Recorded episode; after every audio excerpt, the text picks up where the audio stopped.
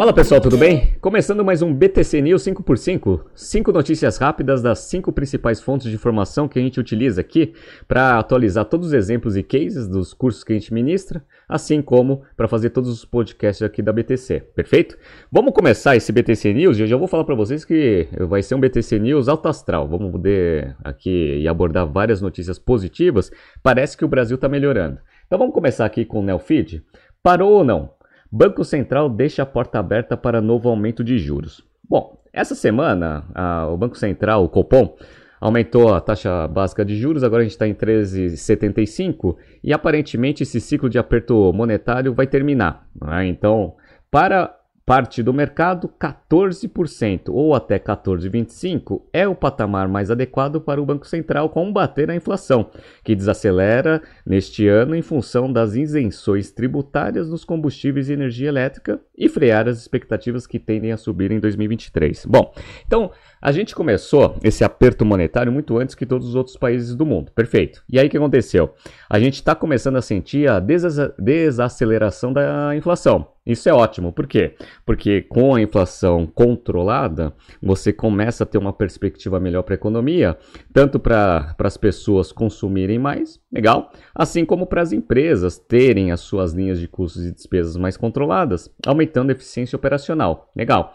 E aí uma das coisas que a gente consegue é, observar, até pelos resultados, está tendo uma bateria de resultados que as empresas estão divulgando agora essa semana e na semana que vem também vai ter bastante, legal. E a gente vai acompanhar aqui no BTC News, que é o quê? A gente está vendo que os resultados do segundo trimestre, eles foram muito bons, de uma forma geral. Isso daqui é um efeito. Por quê? Quando a, a perspectiva econômica é muito ruim, as empresas já começam a criar iniciativas de aumento de eficiência operacional. Para quê? Para quando a economia voltar, você vê um crescimento de top line e também de lucro líquido. E é o que está minimamente acontecendo aqui com as empresas que estão divulgando o resultado. Eu vou pegar três hoje para mostrar para vocês. Então vamos começar aqui com uma empresa de varejo, até pela abrangência operacional que ela tem aqui no Brasil, que é o Mercado Livre. Então, ó, Brasil Journal. Tech mais lucro é igual a Meli. Então o Mercado Livre divulgou seus resultados aqui e foram muito bons mesmo. Vamos entrar aqui na notícia. Ó. A receita líquida da, do Mercado Livre foi de 2,6 bilhões de dólares no segundo trimestre, um crescimento de 52,5%. O Brasil representa 56% dessa receita e a receita alcançou 1,4 bilhão aqui, com um crescimento de 52,5% também. Então, a gente viu que no Brasil a operação cresceu 52,5% em termos de top line. E como eu falei para vocês, aumentou também a eficiência operacional. Então, ó, o lucro subiu 80% para 123 milhões de dólares em relação ao segundo trimestre de 21. Então, aquele efeito que eu já tinha explicado para vocês, a gente consegue enxergar aqui no resultado do Mercado Livre. Só que tem um ponto. Apesar da economia estar melhorando, olhando um pouco dos, dos financials aqui da, do Mercado Livre, como a taxa de juros está muito alta, toda operação é, que tem um braço financeiro vai dar uma sofrida. Então, olha que interessante. A gente pegou aqui os resultados é, da parte financeira e a gente está buscando esta informação aqui, o Non-Performing Loan, que é basicamente o quanto que ela está esperando de perda das suas operações ali no mercado pra, pago de, de crédito. E aí esse, esse índice passou de 27% para 31,4%. Então aquele negócio, né? A unidade principal está tá mostrando sinais de melhoria né, tanto em top line quanto em lucratividade mas o braço financeiro ele vai sofrer um pouco, até porque a taxa de juros ainda está muito alta. Legal. E a gente vai ver que isso vai acontecer em quase todas as empresas que têm um modelo de negócio meio parecido. Vamos pegar aqui agora varejo de moda feminina, né? Moda de uma forma geral, porque não é só feminina. Mas é a melhor empresa de varejo de moda que tem no Brasil, que é as lojas Renners, em termos, obviamente, de gestão operacional. Então, Forbes. Lojas Renners têm resultado acima do esperado no segundo trimestre. De novo, vamos dar uma olhada? Lojas Renner divulgou hoje, 4 de agosto, lucro líquido de 360,4 milhões para o período de abril até junho, um salto de 86,7% em relação ao mesmo período do ano anterior, muito acima das expectativas de mercado. Então, de novo, como eu mostrei para vocês aqui, mesmo caso, aumento de top line, aumento de bottom line. Então, ó, como que você sabe que é aumento de top line? Porque eu entendo o resultado da Renner. Estou mostrando aqui para quem está assistindo no YouTube. Então, ó, receita líquida de varejo aumentou no segundo trimestre 40,6% em relação ao mesmo período do ano anterior, chegando a 3,175 bilhões de reais. Perfeito. A margem bruta aumentou também. Margem bruta passou de 55% para 56,1%. Legal, tá? E como a gente viu, a margem EBITDA aqui do negócio também aumentou de 18,8 para 21,7. A Renner passou bastante calor ali no meio ali do auge da pandemia, teve que fazer muita otimização de quadro, racionalização de despesa. Agora que a receita está começando a mostrar sinais de retomada e crescimento, dado que você está com uma operação muito mais eficiente, a gente vê os aumentos de margem aqui distribuídos aqui no PNL da companhia. Perfeito. Tanto é que eles chegaram até um ROIC aqui, ó, né, anualizado aqui de 10,6. Isso é ótimo. Ainda está abaixo do custo de capital, mas olha que interessante, ó, era 4,6 de ROIC no mesmo período do ano anterior. Então, melhora sensível aí na parte de é, rentabilidade sobre capital investido. Perfeito. Só que o, a Renner também tem um braço financeiro. E aqui, ó, estou mostrando para vocês que o braço financeiro aumentou a receita líquida em 84,4% no trimestre, chegando a 420 milhões. Só que o resultado dos serviços financeiros caiu 77%. Foi de 51,9 milhões para 11,9. A margem líquida caiu de 10,9 para 1,7.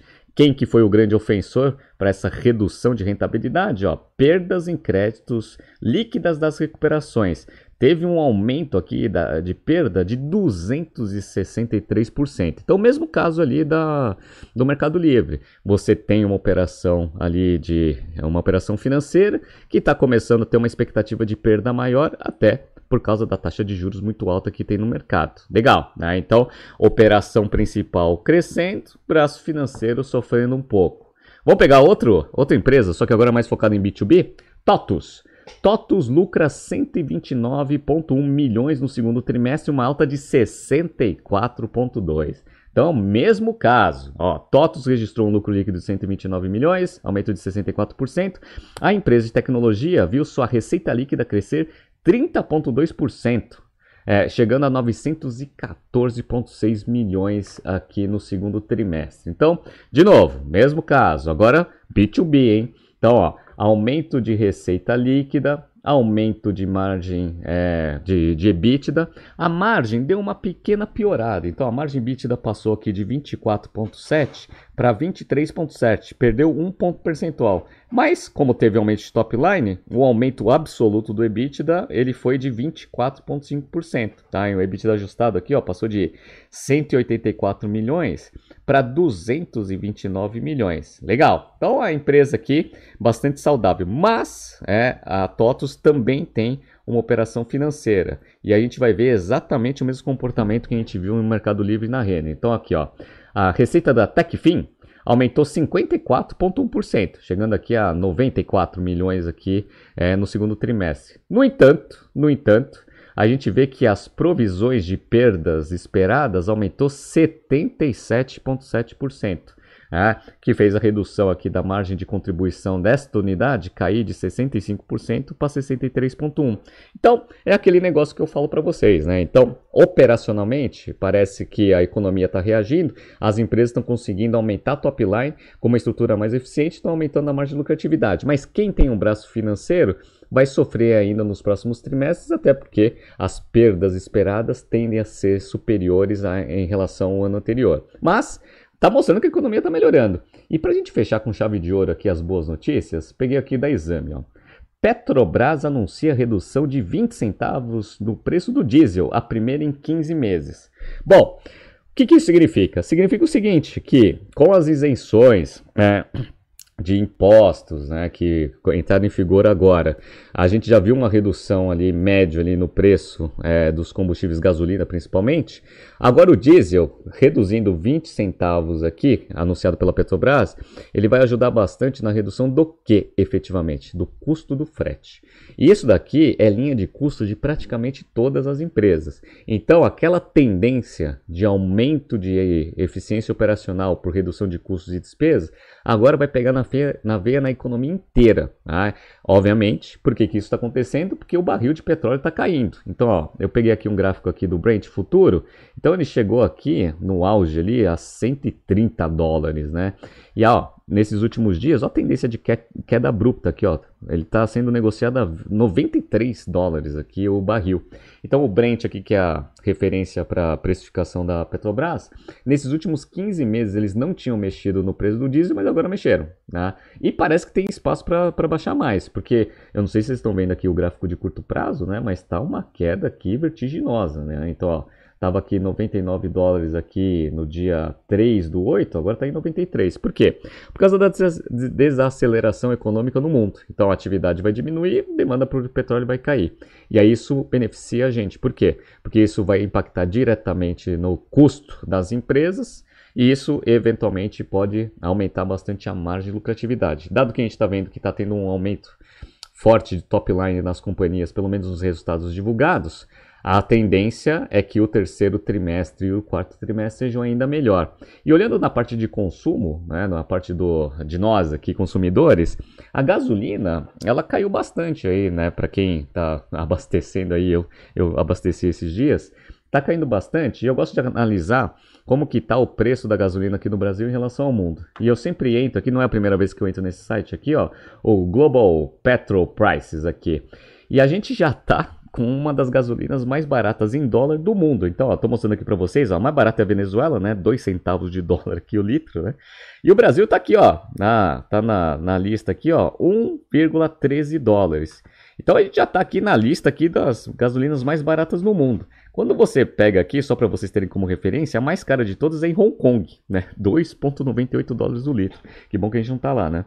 Mas a gente percebe aí que a gente também teve é, uma. E, e é um dos pontos principais ali para segurar a inflação. A projeção agora para julho é ter deflação até, né? Julho e agosto. Então a gente vai ter ali uma, uma queda aí no ritmo de crescimento da inflação, o que eventualmente vai fazer a gente aí ter um, né, um, um poder de, de compra um pouco maior aqui, pelo menos no curto prazo. Isso é bom. Né? Então, do lado do consumo, a gente tem notícias positivas e parece que para o lado das empresas também. Então, fechando aqui a semana com boas notícias para vocês, vamos né, agradecer aí a, a, a essa conjuntura econômica que está acontecendo. Vamos analisar mais é, resultados na semana que vem para ver se outros setores também corroboram essa retomada econômica que parece que o Brasil está demonstrando com os resultados das empresas até então. Perfeito? Ah, então, bom final de semana a todos. Até segunda-feira. Um abraço.